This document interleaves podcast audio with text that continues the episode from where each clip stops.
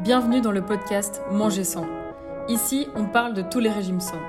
Manger sans gluten, manger sans lactose, sans sucre ou encore vegan, ça devient de plus en plus courant. À travers les épisodes, Manger sans va à la rencontre de personnes passionnées, adeptes ou encore spécialistes des régimes sans. Bonjour Clémentine, euh, merci beaucoup d'avoir accepté euh, mon invitation dans le podcast Manger sans est-ce que tu, est-ce que vous pourriez d'abord vous présenter et nous expliquer un oh, petit peu tu, peux me tutoyer parce qu'on on a fini par se tutoyer, on a fini par se tutoyer euh, euh, petit message. Donc oui, avec plaisir. Ça va, tutoyons-nous. Alors, tu veux que je me présente? Alors, oui, en quelques mots. En quelques mots. Donc, je suis Clémentine Miserol. Je suis plutôt connue sous le pseudo de Clem sans gluten, qui est le nom de mon blog, tout simplement et parce que je, je suis cœliaque et donc je mange sans gluten. Voilà. J'ai commencé mon blog en 2009. Euh, non, en 2013, pardon. J'ai été diagnostiquée cœliaque en 2009. J'ai commencé mon blog en 2013. Et ensuite, j'ai fait des livres. Donc, j'ai fait trois livres. Euh, un livre, un premier livre. Euh, est-ce que je l'ai là? Ah oui, je l'ai là. Les autres, je les ai pas sous la main. Mais ça, c'est celui-ci qui s'appelle euh, une, année de cuisine familiale sans gluten, qui était vraiment un guide. Je voulais un guide pour, euh, quand, pour une famille qui reçoit le diagnostic de cœliakie ou une autre raison pour laquelle il faut manger sans gluten et comment on s'organise, surtout par rapport aux, enfants qui sont cœliaques, parce que c'est quand même des règles d'organisation qui sont très compliquées. Et, euh, et, voilà, je voulais vraiment un guide pratique. En fait, ce bouquin-là, c'était vraiment le guide pratique que j'aurais voulu, moi, avoir quand, quand j'ai eu mon diagnostic. Et puis le, les, autres, c'est des recettes de cuisine. C'est chez Hachette Cuisine. Ça s'appelle Cuisiner sans gluten. Je ne l'ai pas là sous les yeux. il est dans la cuisine parce que je m'en sers un peu. Mais voilà. Et, je garde mon blog, euh, voilà, qui est accessible à tous, de façon à ce que ça soit aussi. C'est pas tout à fait les mêmes recettes, mais euh, voilà, que ça soit accessible à tous gratuitement. Il n'y a pas de pub, il n'y a rien j'ai la chance de ne pas compter dessus pour gagner ma vie. Donc, du coup, je, voilà, il n'y a pas de pop-up, il n'y a pas de truc incroyable. je fais que ce que je veux et les partenariats que je fais, je le fais en général avec les marques que j'aime, quoi, que j'utilise mmh déjà. Voilà. donc, si j'ai bien compris, tu as commencé ton blog parce que tu as été diagnostiquée cœliaque. Est-ce que tu pourrais expliquer un peu ton parcours par rapport à cette maladie Comment est-ce que ça a été diagnostiqué? Est-ce que c'était dur à diagnostiquer? Enfin, Voilà, un peu toutes ces étapes qui ont fait partie euh, de, de la découverte de cette maladie. Alors, euh, j'ai été donc diagnostiquée en 2009 euh, et ça a été, pour moi, j'ai eu, j'avais 30 et quelques années, 38 ans. ça a été, j'en ai 51 pour, pour situer un petit peu. Et ça a été très, très compliqué parce que j'ai démarré très jeune. À 13-14 ans, j'ai eu des cancers. Et donc, euh, avec euh, tout ce qu'on peut imaginer, chimiothérapie, radiothérapie, curithérapie, euh, et beaucoup de chirurgie, et notamment une grosse chirurgie sur mes intestins. Et le problème, évidemment, c'est qu'après un tel parcours, dès que je me plaignais à mon gastro, j'ai mal au ventre, ça va pas, vraiment, je suis toujours malade. Il me disait, mais écoutez, madame, enfin, mademoiselle à l'époque, c'est tout à fait normal. Vous avez, on vous a coupé la moitié de vos intestins. en plus, ils ont été irradiés. Donc, vous êtes vivante, ne vous plaignez pas, c'est normal. Et je me suis dit, bon, bah voilà, c'est ma vie, je vais souffrir tous les jours, mais je suis vivante, je ne vais pas me plaindre. Et puis, est arrivé un moment où j'étais tellement intoxiquée, entre guillemets, par le gluten que j'ai eu de nouveaux symptômes. C'était-à-dire que j'avais, il faut se rendre compte qu'avant, j'avais des symptômes de mal au ventre ou les, crampes me, me, me, me, coupaient la respiration. C'était-à-dire de temps en temps, à, tête fois, ma foi, je me suis même évanouie. Donc c'est pour dire que c'était vraiment pas de la blague. Et un jour, mes, mes symptômes ont changé et sont devenus en plus dermiques. C'est-à-dire qu'à chaque fois que j'ingérais du gluten, une tartine de pain, euh, euh, des pâtes, n'importe quoi, euh, systématiquement, je me couvrais de plaques roses. Mais immédiatement. Euh, donc évidemment, euh, problème dermique, on va chez un dermato. Le dermato m'a dit, Madame, vous allez aller voir un allergologue, parce que là, c'est clairement un problème. Et l'allergologue m'a regardé, a regardé mon parcours médical, a regardé mes thèses, m'a fait faire plein d'analyses. M'a dit, écoutez, elle a posé tout de suite, c'était une, une, dermato qui a malheureusement pris sa retraite maintenant, mais elle a posé le diagnostic très très vite. Elle m'a dit, écoutez, on va, on, va vérifier, mais en fait, vous êtes cœliaque. Et à partir de là, je peux vous dire que ça a été un immense soulagement. Parce que enfin, je comprenais pourquoi j'avais été malade aussi longtemps, pourquoi je souffrais tous les jours, pourquoi ça m'handicapait dans la vie de tous les jours. Et, et tout d'un coup, c'était ça y est quoi. Alors, je sais que beaucoup de personnes, quand elles sont diagnostiquées, c'est le, monde s'effondre parce qu'elles sont oh là là, comment je vais faire? Et bien moi, tout, mmh enfin, ça a été un peu différent. Je me suis dit, mais enfin, je sais, enfin, je, je, je j'ai une clé pour aller mieux. Et peut-être avant que tu continues sur ton parcours, est-ce que tu peux expliquer pour ceux qui ne savent peut-être pas ce que c'est, qu'est-ce que la maladie cœliaque? Alors, la maladie cœliaque, c'est une maladie qui est une maladie auto-immune, qui est à 80% héréditaire. Et moi, par exemple, je le tiens de mon grand-père paternel. Ok. Et tu l'as découvert par la suite? Je l'ai découvert par absolument par la suite, surtout que c'était un monsieur. Voilà, mon grand-père, il m'a donné la maladie cœliaque et les yeux verts. C'est pas mal. Mais, euh, mais en fait, oui, j'ai découvert par la suite parce qu'évidemment, c'est un monsieur qui est né dans les années, euh, juste un petit peu avant les années 20. Mmh euh, vous pensez bien, en plus, on est d'origine grecque. Donc, vous pensez bien qu'un homme dans les années 20 ne se plaignait, un, ne se plaignait pas d'être malade, et deux, on parlait, on ne savait pas comment diagnostiquer cette maladie, et deux, parlait pas de ces choses-là. un homme ne disait pas, j'ai mal au ventre. Un homme ne disait pas, j'ai tel ou tel problème. Donc, donc on l'a, en fait, on s'en est rendu compte beaucoup plus tard parce que dans ma famille, de ce côté-là, nous avons d'autres pathologies qui relèvent du même, des mêmes gènes. En mmh fait, alors je la maladie cœliaque, je ne vais pas faire de bêtises parce que j'ai pris des petites notes pour pas faire de bêtises parce que je suis, je, je suis un peu spécialiste, mais sans être vraiment médecin. Donc, je suis spécialiste de, par, par patientèle, si je puis dire, mais pas, pas médecin. Donc, c'est une maladie. Donc, ça, c'est vrai. C'est une maladie auto-immune à 80% héréditaire et ce sont, elles sont identifiées par deux gènes. Moi, je détiens le gène ALH-DQ8. C'est un peu James Bond, mais voilà. et il y a l'autre gène qui est le HLA-DQ2. Voilà, donc DQ8 et DQ2 sont les deux gènes qu'on a, qui définissent entre cette, cette, maladie. Il faut pas confondre cette. Alors, ça s'appelle maladie cœliaque ou intolérance au gluten. Il y a une petite nuance parce qu'en fait, ça définit la intolérance au gluten définit la maladie cœliaque. C'était le premier terme médical pour définir la maladie cœliaque, ce qui est une différence par rapport à l'hypersensibilité au gluten, qui est tout aussi handicapant, tout aussi douloureux, euh, c'est vraiment deux, deux maladies, euh, je dirais, presque de même niveau. Mais euh, il y en a une qui est génétique, entre guillemets, héréditaire, et l'autre qui est simplement une immense inflammation de, des intestins et, une réaction, auto, une, réaction au, gluten. Voilà. Je voudrais aussi juste, si tu permets, faire une différence entre l'allergie, parce que souvent on dit Ah, mais tu es allergique au gluten. Non, l'allergie et l'intolérance sont deux choses différentes.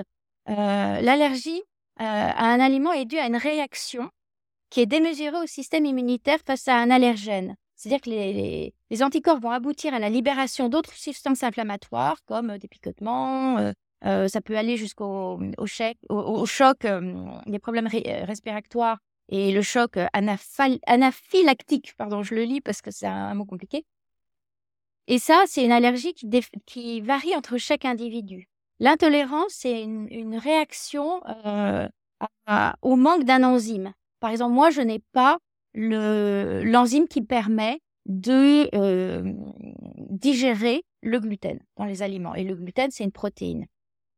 Voilà.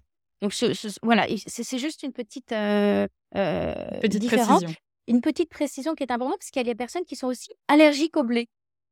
C'est encore une autre variante. C'est encore différent. Ok. C'est encore différent. Voilà, c'est pour ça que c'est important de le préciser.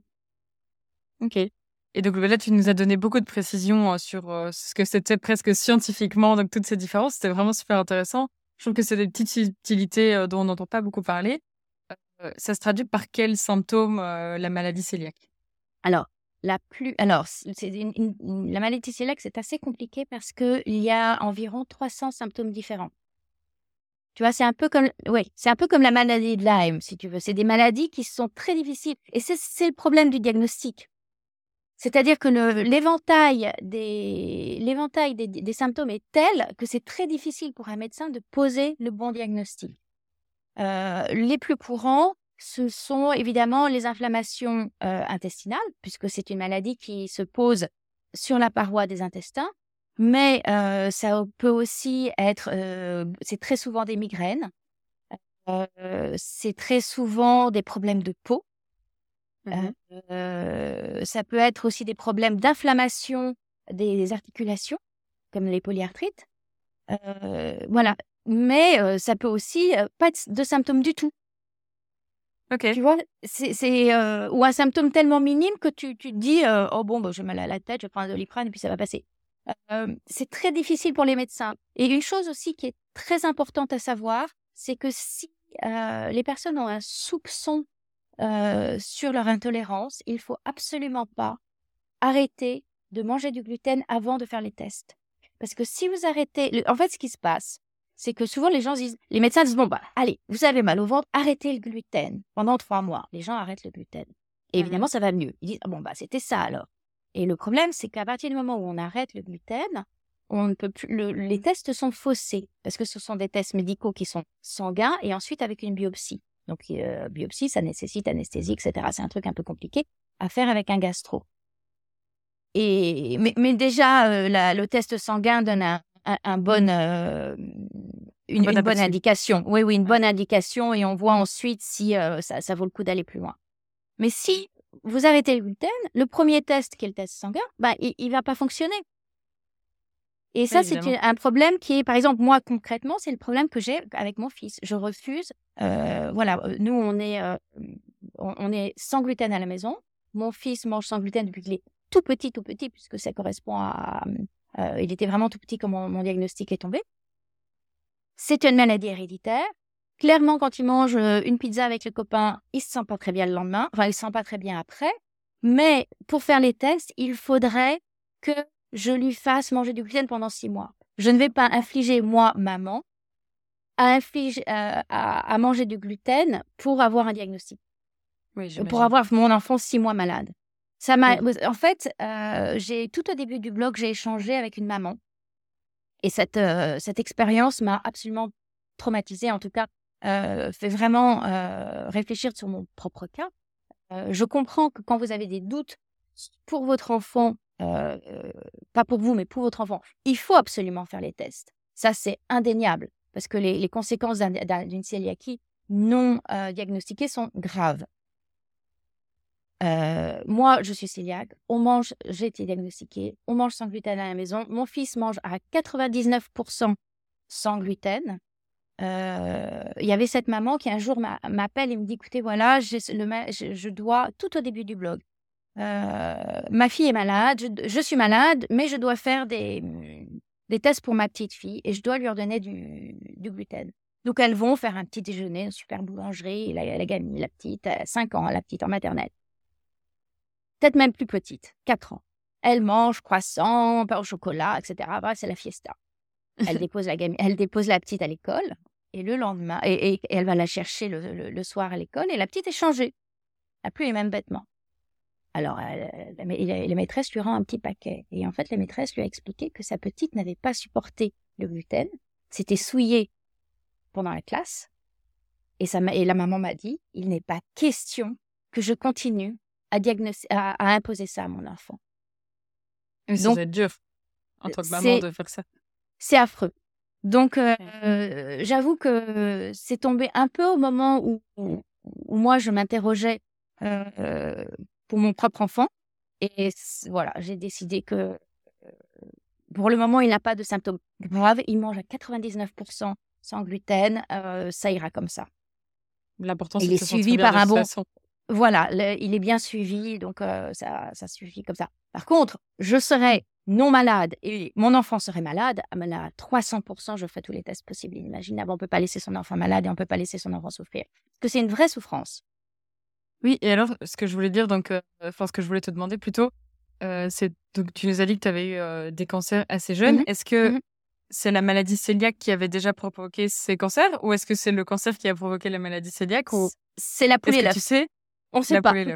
C'est la poule et l'œuf. On sait pas. Est-ce que euh, non, en fait, on, a quand même une suspicion, c'est que j'ai toujours eu mal au ventre. J'étais une petite fille qui avait toujours un peu mal au ventre et on me disait oh là là, bon bah c'est pas grave, elle est très sensible, euh, très émotive, tout ça. Euh, bon, on mettait ça sur le dos de, plein d'autres raisons. Et, du coup, on, suppose que l'un est lié à l'autre.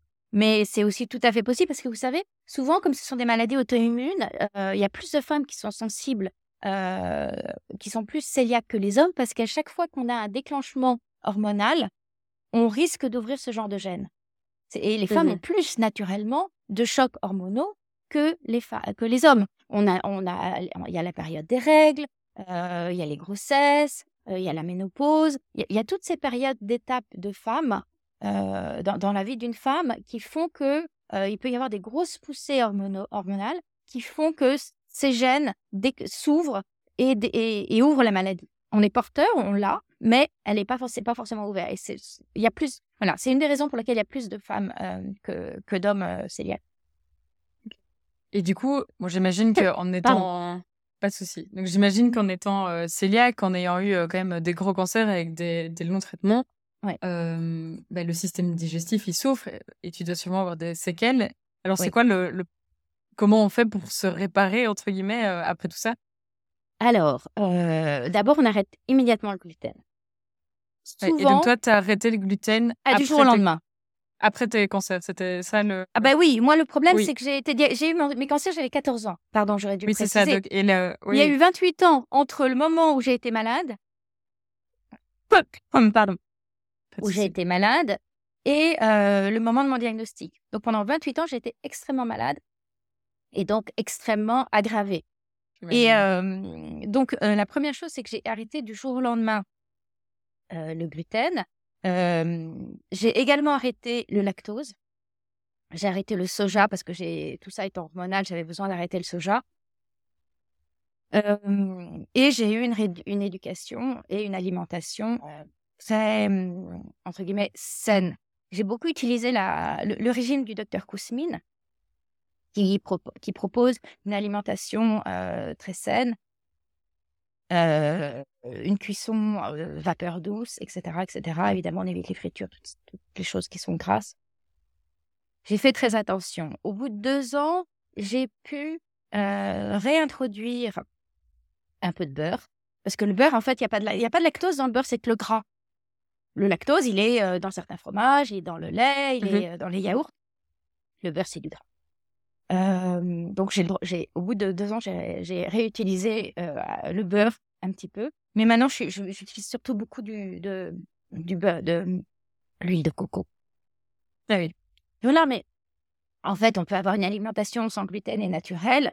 Il n'y a pas de gluten dans les fruits, il n'y a pas de gluten dans les légumes, il n'y a pas de gluten dans le poisson et il n'y a pas de gluten dans la viande pour ceux qui mangent la viande. Donc en fait, en, utilisant l'alimentation basique de, du mammifère que nous sommes, euh, on s'en sort très bien. On a en plus, il y a très peu, il n'y a pas de gluten dans les oléagineux, c'est-à-dire les lentilles, les amandes, euh, les pois chiches, euh, les noix de cajou, etc. Donc, on a quand même un, très grand éventail de nourriture. Si on met de côté la nourriture industrielle, on a un très grand éventail de possibilités pour manger et pour se régaler.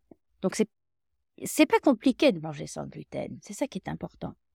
Mmh c'est vraiment, c'est pas compliqué et c'est très gourmand. Et euh, donc, tu as commencé à cette nouvelle alimentation et est-ce que tu as vu un changement bah, dans ton ah ben, radical. immédiatement radical. Ah ben, très, très. Alors, on, on, dit qu'il faut à peu près. Euh, alors, moi, j'ai vu des, des, des, un changement radical parce que quand je consommais du gluten, je ne terminais pas le repas. J'étais malade avant de pouvoir terminer le repas. Là, évidemment, sans gluten, je, je, je pouvais terminer mon repas.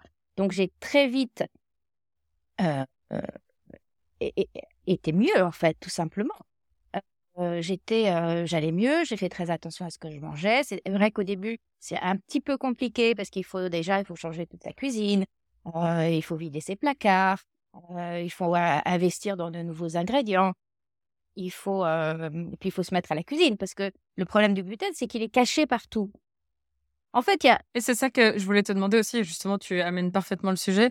c'est quoi le gluten et comment on le décèle sur les étiquettes ou dans les ingrédients Parce que, ok, on sait que les pâtes au blé, il y a du gluten, mais en fait, c'est beaucoup plus compliqué que ça.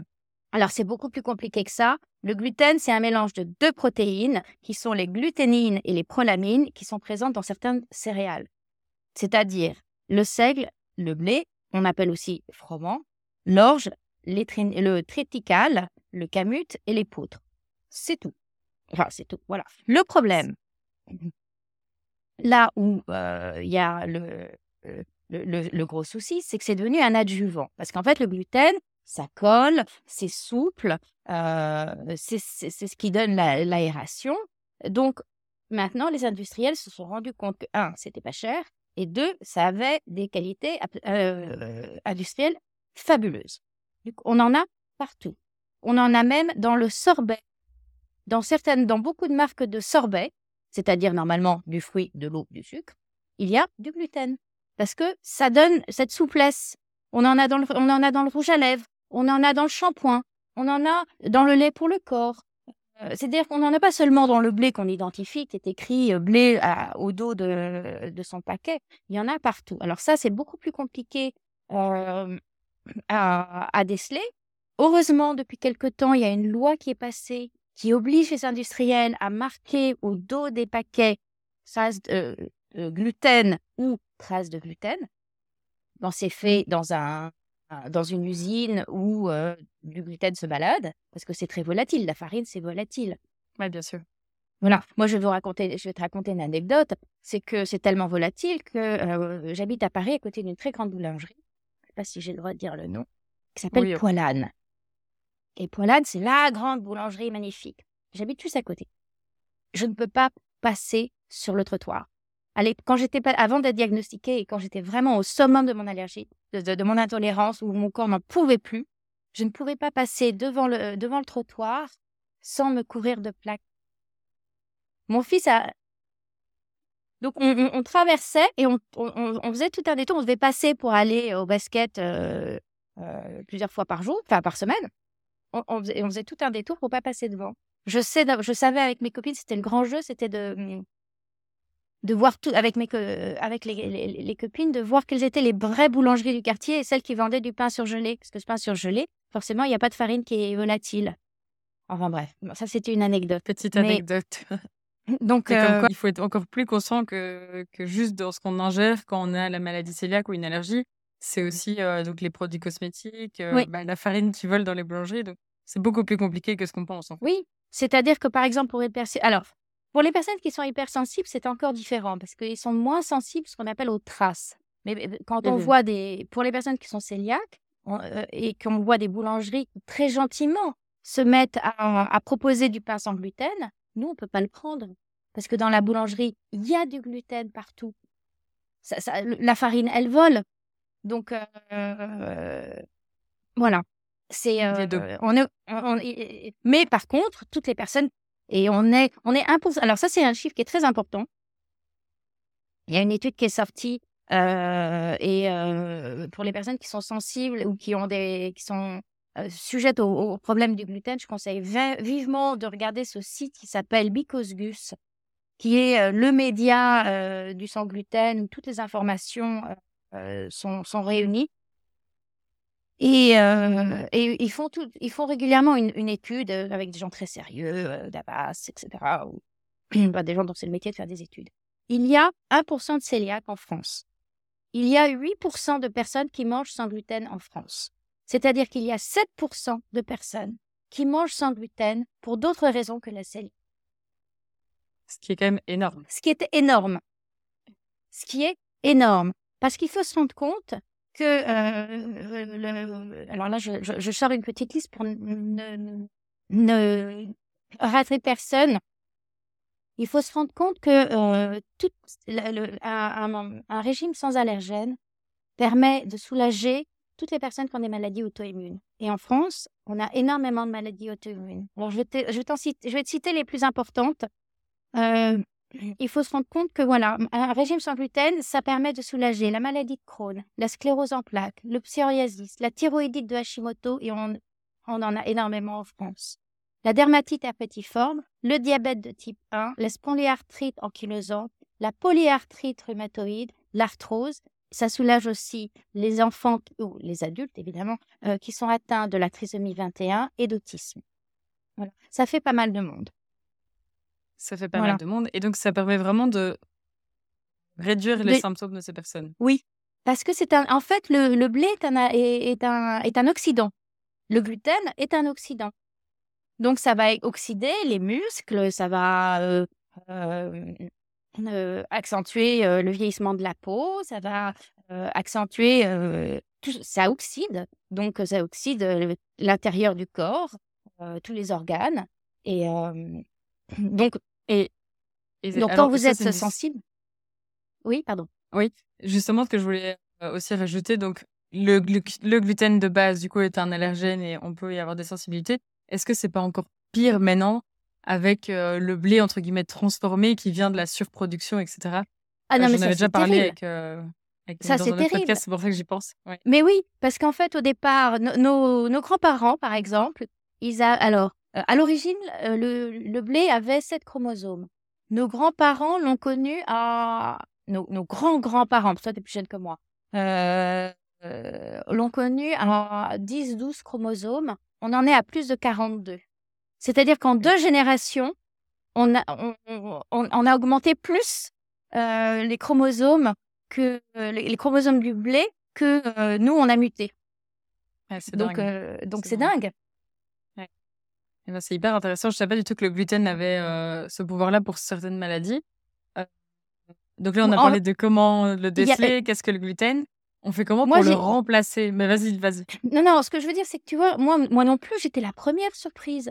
Parce que quand j'ai. Moi, je pensais, j'ai fait mon blog parce que tout simplement, euh, euh, je, je, mon, fils, donc, toujours lui, hein, était à l'école et c'était il était en petite, petite maternelle. Il fallait faire des gâteaux parce que souvent dans les écoles, vous savez, il y a les, les, ventes de gâteaux pour essayer de gagner des sous pour l'école, pour les fêtes, etc. Et, et moi, j'ai fait des biscuits mais j'ai fait des biscuits sans gluten. Et c'est avéré que, bah, évidemment, au début, ça s'est pas su, les enfants ne le savaient pas et engouffraient mes, mes biscuits, mes cookies, mes muffins. Et puis, au bout d'un moment, ça a commencé quand même à se savoir. Et, des mamans qui avaient des enfants avec des troubles, qui souffraient de troubles de l'attention, euh, d'autisme euh, ou de diabète, sont, sont venues me voir en me disant recette de cookies, etc. qu'il n'a rien vu. Le gâteau d'anniversaire que tu as apporté l'autre jour, il l'a trouvé très bon, etc. Et donc, j'ai commencé à faire des photocopies, des photocopies de mes Puis à un moment, mon mari m'a dit T'es gentil, mais arrête tes photocopies, mais ça, mais ça en ligne, tout le monde pourra en profiter, ça coûtera moins cher en papier.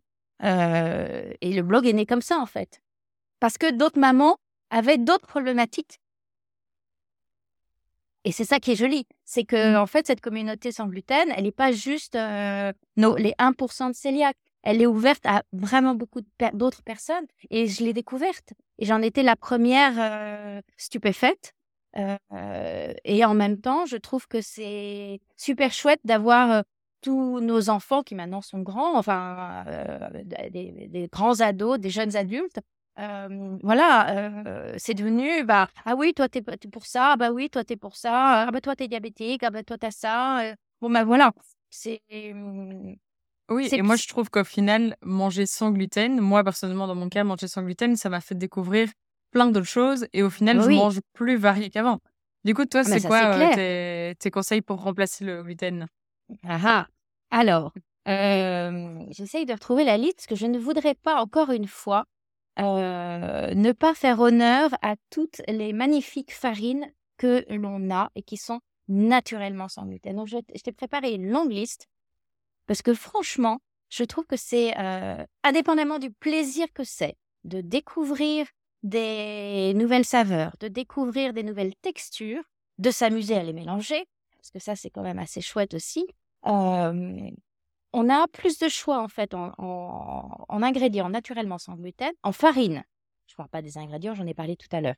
Mais en farine sans gluten, il y en a beaucoup plus que de farine avec gluten.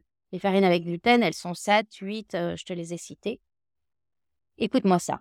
Farine de coco, farine de sarrasin, farine de maïs, farine de tapioca, farine de soja, farine de pois chiche, farine de lentilles, farine vertes, délicieux dans les, dans les quiches salées, euh, farine de quinoa, farine d'amarante, farine de riz évidemment, la farine de millet quand vous voulez avoir une texture un peu dorée dans votre, gâteau, la farine de teff qui est une farine qui nous vient d'Afrique mais qui maintenant est cultivée en, en, France, la farine de sorgho qui est une ancienne farine qui est absolument délicieuse, les fécules, c'est-à-dire fécules de maïs, fécules de tapioca et fécules de pommes de terre, et on a aussi toutes les poudres, c'est-à-dire la poudre d'amande, la poudre de noisette, euh, la poudre de coco, etc., etc. Franchement, si avec tout ça, on n'arrive pas à faire des choses délicieuses, je ne sais pas ce qu'il faut, mais moi, je trouve que c'est quand même merveilleux. C'est un choix immense. C'est une fête quand même, tout ça.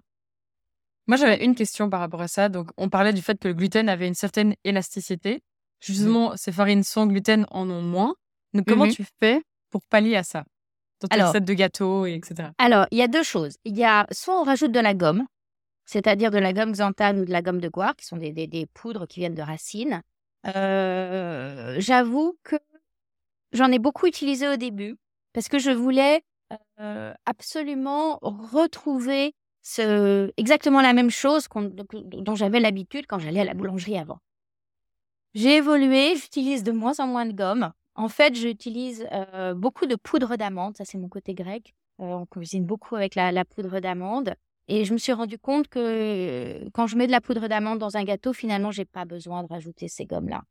Il y a aussi les, graines de chia qu'on peut faire évoluer. Il y a le psyllium qui est aussi un, très bonne, très bonne fibre qu'on mélange avec de l'eau qui, qui, donne qui redonne comme ça de l'élasticité on a des petites astuces qu'on peut mettre, mais parfois je fais simplement un gâteau, il n'y a aucune gomme, il y a simplement une base de poudre d'amande parce que, pour deux raisons. C'est mon ingrédient favori, la poudre d'amande, je peux en parler pendant des heures. parce que non, c'est tellement bon. Mais oui, mais parce que c'est très riche en protéines. Ça a du gras naturel, ce qui permet dans une recette normale, quand on essaye de traduire euh, par exemple, vous avez un gâteau qui vous dit vous mettez 150 grammes de, beurre, mais vous pouvez largement diminuer à 100 si vous mettez, un, si vous mettez euh, de, la graine, si vous mettez de la poudre d'amande, parce qu'elle a de la, de, bonne graisse, de la bonne huile naturelle. Et elle a le pouvoir de, satiété. C'est-à-dire qu'on a beaucoup moins faim. Et c'est pour ça que les. Et, elle donne la très bonne énergie. C'est pour ça que les sportifs en consomment énormément. Et c'est vrai que quand on mange sans gluten, forcément, le gluten, c'est ce qui vous fait que vous digérez pendant trois heures votre pizza. Vous mangez sans gluten, vous digérez beaucoup plus facilement, beaucoup plus légèrement. Donc c'est vrai qu'on a tendance à avoir un peu plus faim. Euh, par exemple, si vous petit déjeunez très tôt, enfin moi je peux déjeuner vers 6h, 6h30, 6h30, à, 11h, j'ai faim, disons les choses. Bon, en général, j'en profite pour faire un, que ça soit un snack de fruits une pomme, une banane, quelque chose comme ça. Mais du coup, une poignée d'amandes, hop, on peut, on peut tenir jusqu'au déjeuner. Voilà. Ça, mais la poudre d'amande, je peux en parler pendant des heures. Hein. on va faire un épisode spécial poudre d'amande. Ah bah, carrément. Alors là, invitez-moi parce que. Et du coup, tu as déjà un peu abordé le sujet, mais donc, comment on arrive à se faire plaisir en mangeant sans gluten? Pas dans le sens où on peut pas trouver des bons produits, mais dans le sens où c'est quand même vachement un grand changement euh, de passer d'une alimentation euh, classique où on va à la boulangerie, on mange des pâtes, on mange des pizzas, à une alimentation où quand même c'est peut-être c'est pas plus compliqué, mais on est moins habitué à ça. En fait, le problème du sans gluten, c'est le problème social. C'est-à-dire que maintenant, des pâtes sans gluten, on en trouve d'excellentes. Toutes les grandes marques, euh, Barilla, Decceco, etc., euh, de pâtes en proposent et elles sont tout à fait bonnes. Euh, les Italiens est, la population qui, le, souffre le plus de, problèmes avec le gluten. Donc, ils ont évidemment, euh, il a pas question d'arrêter ni les pizzas ni les pâtes pour eux. Donc, ils ont trouvé les meilleurs. Ils ont tout de suite travaillé euh, sur le problème et ils ont des très bonnes pâtes. On ne voit pas les différences. Pour les pâtes, ce qui est important, c'est la sauce, disons les choses. Donc, sincèrement, maintenant, le problème des pâtes, c'est plus un problème. On en trouve, on en trouve dans tous les supermarchés. Le, problème, c'est le côté social. On peut pas aller dans n'importe quel magasin acheter n'importe quoi. Ça, c'est vrai qu'on peut plus rentrer dans la boulangerie et prendre un sandwich. Ça, il faut oublier. Euh, ça veut dire qu'il faut euh, soit préparer sa lunchbox, euh, soit se dire bon bah je vais prendre une salade, je vais prendre quelque chose sans risque. Et c'est vrai que c'est un petit peu monotone. C'est pareil quand on va au restaurant. On va pas, on va, on, je vais pas vous mentir. évidemment que c'est compliqué d'aller au restaurant. Moi, au début, il fallait vérifier d'abord que je pouvais manger quelque chose qui était sur la carte. Déjà ça. Déjà ça. ensuite, il faut vérifier qu'on va dans un restaurant qui, qui maîtrise un peu les règles d'hygiène, qu'il n'y ait pas de contamination, qu'on vous coupe pas, qu'on prépare pas votre, votre assiette pour les cœliaques, hein, pas, pour les, autres, pour les cœliaques, qu'on vous prépare pas votre, votre repas sur la planche qui juste avant a, coupé du pain, parce que là on a une, une contamination et là on risque d'être malade. Donc voilà, ça nécessitait. Et troisième chose, donc la première chose, le menu, la deuxième chose, l'hygiène du lieu, et la troisième chose, la gentillesse du serveur. C'est-à-dire que vous arrivez, vous dites, excusez-moi, alors, je suis cœliaque, je ne peux pas manger de gluten. Est-ce que vous pouvez vérifier auprès du chef en cuisine si tel ou tel plat ne, ne, contient pas de gluten? Ça nécessite d'être gentil, ça nécessite d'être souriant. Parfois, vous avez des grincheux, des serveurs grincheux qui ah, c'est encore un truc de mode, etc. Quand on est cœliaque, il faut l'expliquer très gentiment en disant il ne faut pas dire je ne mange pas de gluten. Ça, ça les exaspère.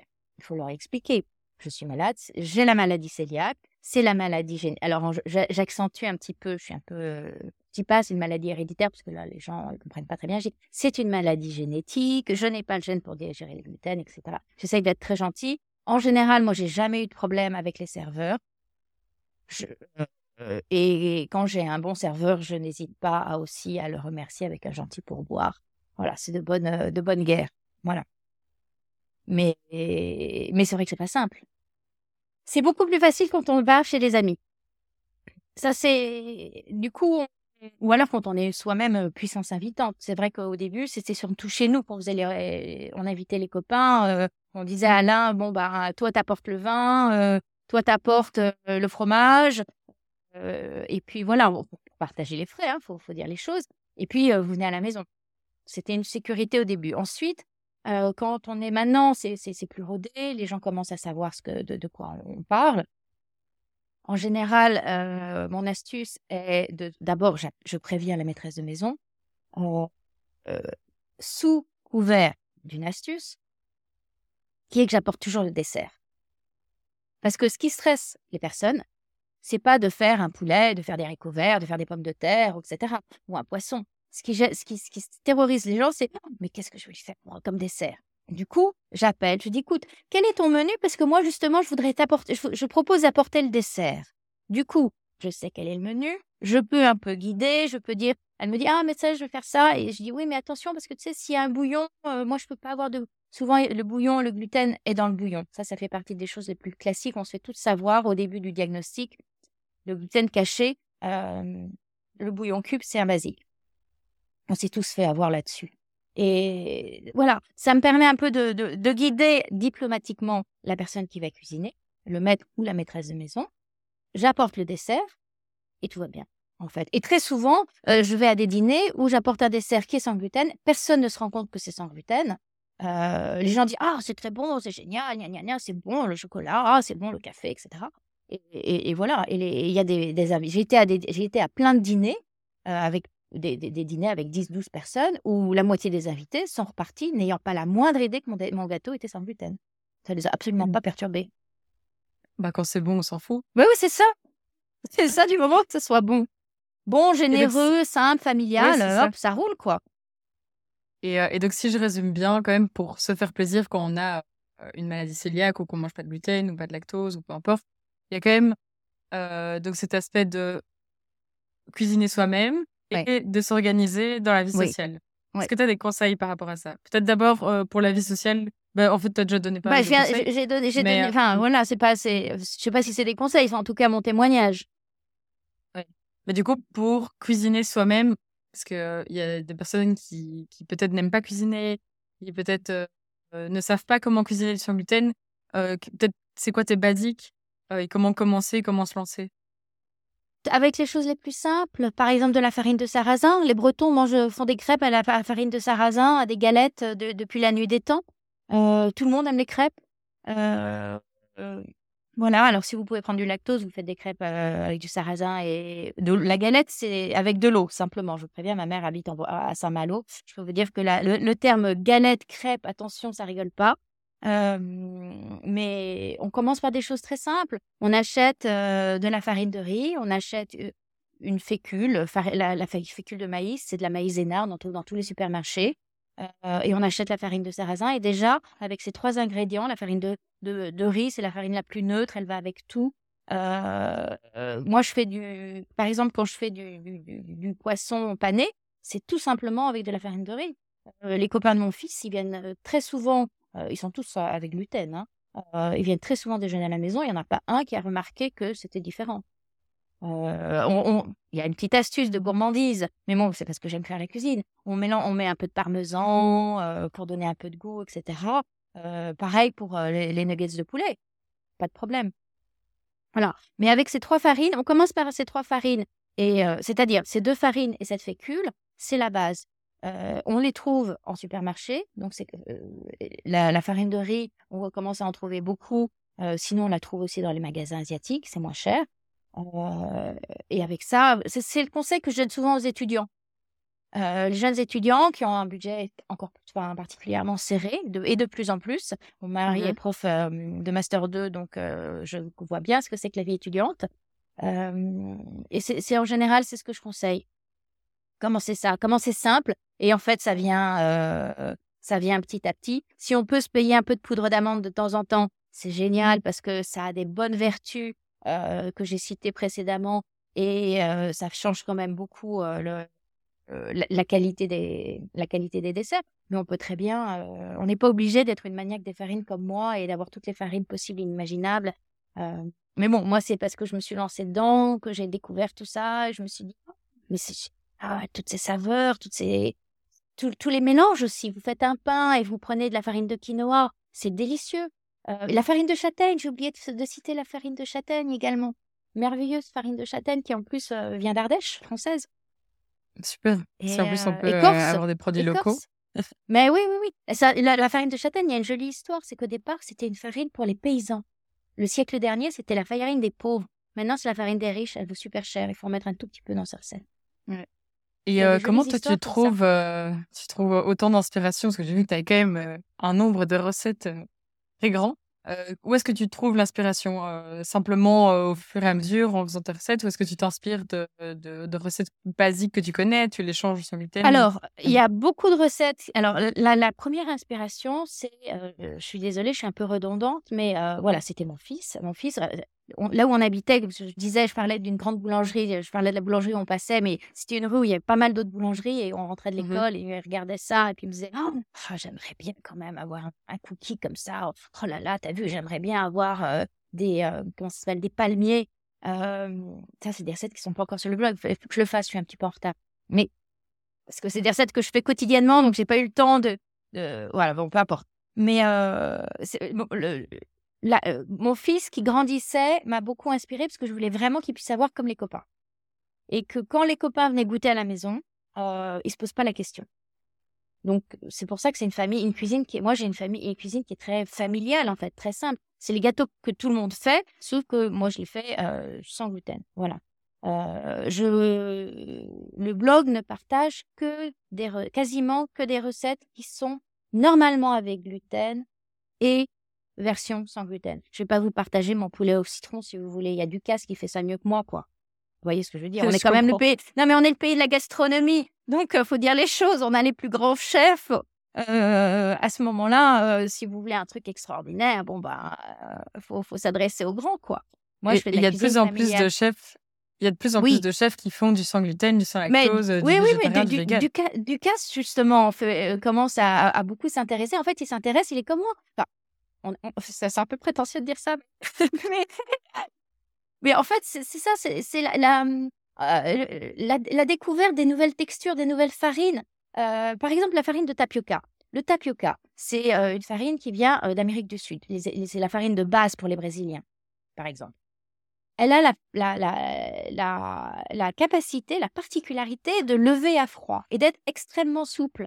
Donc, pour remplacer justement ce qu'on disait tout à l'heure, la souplesse du gluten, on met un petit peu de, de fécule ou de farine de tapioca et, ça, et on a cette souplesse.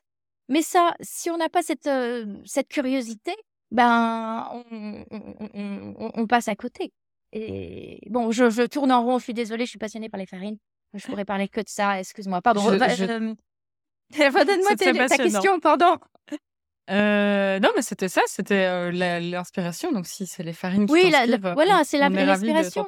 Voilà, c'est ça. Si tu veux, euh, y a les. Si tu regardes le blog, tu vois qu'il y a les gâteaux d'anniversaire, la Saint-Valentin. C'est comme un journal. c'est comme un, un, journal, tu sais, qu'on tient tous les jours. Sauf que moi, c'est à travers mes recettes. Donc, on a les, tous les gâteaux d'anniversaire des uns et des autres. On a différentes fêtes parce que je viens d'une famille qui est polyculturelle avec un mari qui a des origines irlandaises, donc on fête la Saint-Patrick. voilà, y y a, j'ai aussi une partie qui est américaine, donc on a aussi pas mal de fêtes américaines. Il y a aussi des origines grecques, donc il y a aussi des recettes grecques. Voilà, en fait, c'est l'inspiration, c'est le, le, quotidien de la famille. Et en plus de cette inspiration-là, est-ce qu'il il y a des blogs ou des livres ou des comptes sur Instagram que, tu aimes bien et que tu peux bah recommander? Bah, évidemment. Alors attendez, je voulais pas, je voulais pas les, je veux, je veux, parler des copines parce que bah, d'abord, d'abord j'ai parlé de l'instant promo.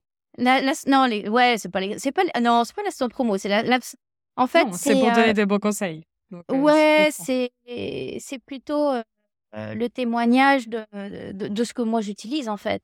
Et j'ai la chance d'être là depuis ah bon, maintenant, il y a plein de jeunes qui arrivent, qui font des trucs incroyables sur le sang gluten, des, photos fabuleuses, etc. C'est devenu, maintenant, le sang gluten est devenu fashion, fooding, etc. À la, base, nous, on était juste quelques mamans et on avait une, problématique. On essayait de répondre à cette problématique. C'est une, une, autre histoire. C'est aussi une période, je ne veux pas être nostalgique, mais c'est une période où, où il n'y avait pas de promo sur Instagram, il n'y avait pas. c'était un vrai blog, il y avait un vrai échange c'était ouais, c'est différent. C'était les débuts, quoi. C'était les dé... ouais, et encore, moi, j'étais dans les dans, dans, les retardataires du blog, mais c'était encore le, côté vraie communauté et pas influenceur. On n'essayait pas d'influencer qui que ce soit, on n'essayait pas de vendre quoi que ce soit. Juste, on, on, partageait. C'était le, le, terme partage était vrai, vraiment important. C'était vraiment ça, l'esprit, quoi. Mais on est ravis que tu les partages avec nous. C'est gentil. Mais bon, la, chose la plus importante quand, quand on est diagnostiqué avec une, une, intolérance, une hypersensibilité ou pour X raisons on doit commencer à, manger sans gluten, je, vraiment, c'est d'aller voir Bicosius sur ce, parce qu'il rassemble vraiment toutes les infos, toutes sortes d'infos, des études médicales, des recettes, des, tout. Vraiment, leur éventail est très complet. Mais c'est très qualitatif. Oui, c'est, c'est, moi, c'est vraiment c'est la base c'est un peu, moi j'ai toujours, c'est un peu notre France Info à nous. Tu vois, dès qu'il se passe un truc nouveau, eux, ils on sait, si eux c'est validé pour eux, c'est que c'est que c'est bon. Bah, il y a évidemment Angèle de la guinguette d'Angèle, qui la merveilleuse Angèle, qui est une amie et que je, dans tous les livres, ses livres par exemple, elle, elle cuisine de temps en temps avec du gluten, mais c'est très facile de les transformer sans gluten. Nous, on a tous ces bouquins et, et, c'est vrai qu'à la maison, la bande d'ados se pose pas de questions, on les adore. Et donc ça, vraiment, je conseille beaucoup. je suis pas si elle, elle, fait beaucoup, sur, sur, son blog, il y a beaucoup de recettes, je suis même pas si elle a un blog. mais ses bouquins de cuisine sont très, très bien faits. Donc la guinguette d'Angèle, ça c'est clair.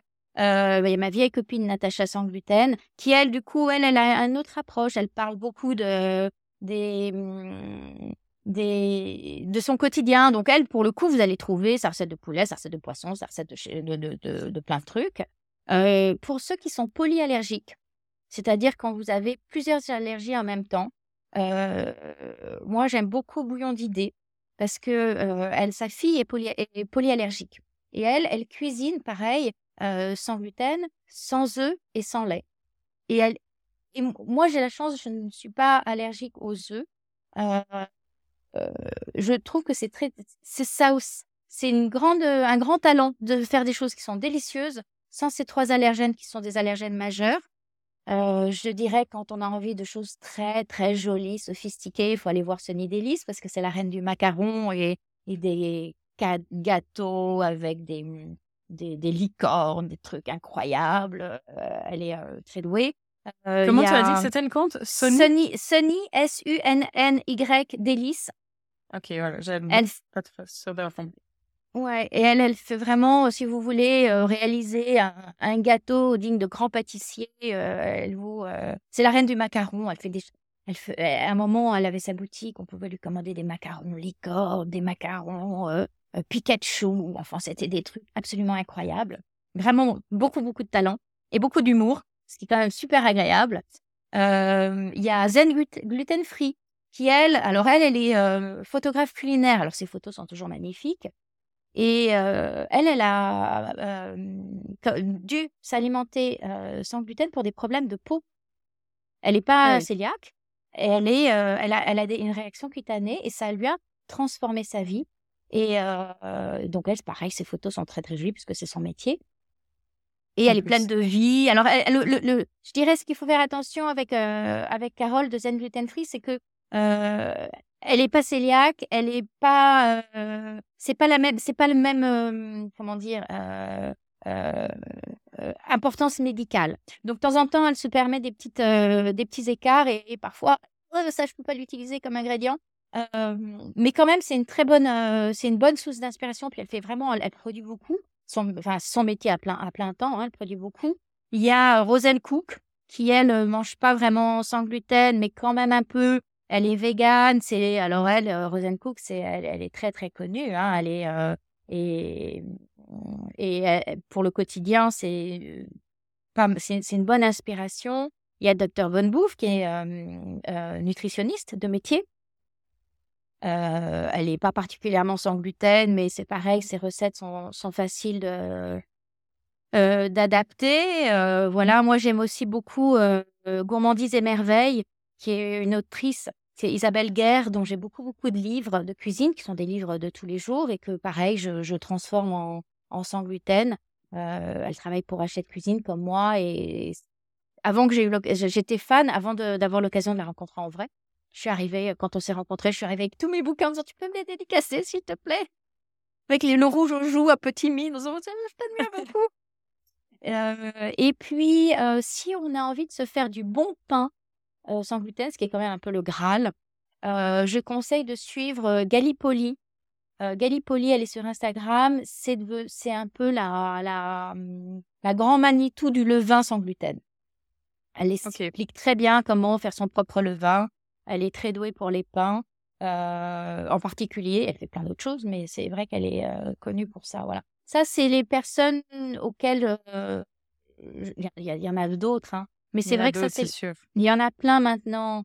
Euh, mais voilà, ça, c'est un peu. Euh, c'est pas ma bande, mais euh, c'est un peu les personnes qui m'inspirent et, et dont j'aime la, la qualité humaine, humaine aussi. C'est important. La nourriture, ça se partage. Mais c'est très important parce que la nourriture, ça se partage. La nourriture, c'est une émotion. Tu me demandais tout à l'heure qu'est-ce qui t'inspire. Et moi, ce qui m'inspire, c'est les émotions. C'est-à-dire que mes recettes, c'est mes petites madeleines de Proust. Euh, quand je, je, fais des gâteaux que je faisais avec ma grand-mère, bah, c'est cette émotion-là que j'ai envie de retrouver. Bien sûr, c'est sûr qu'on on mange rarement seul au final. Oui, ou même quand on mange seul, il faut que ça soit un, il faut que ça soit un plaisir. Ça doit rester un, un moment euh, euh, de, qualité.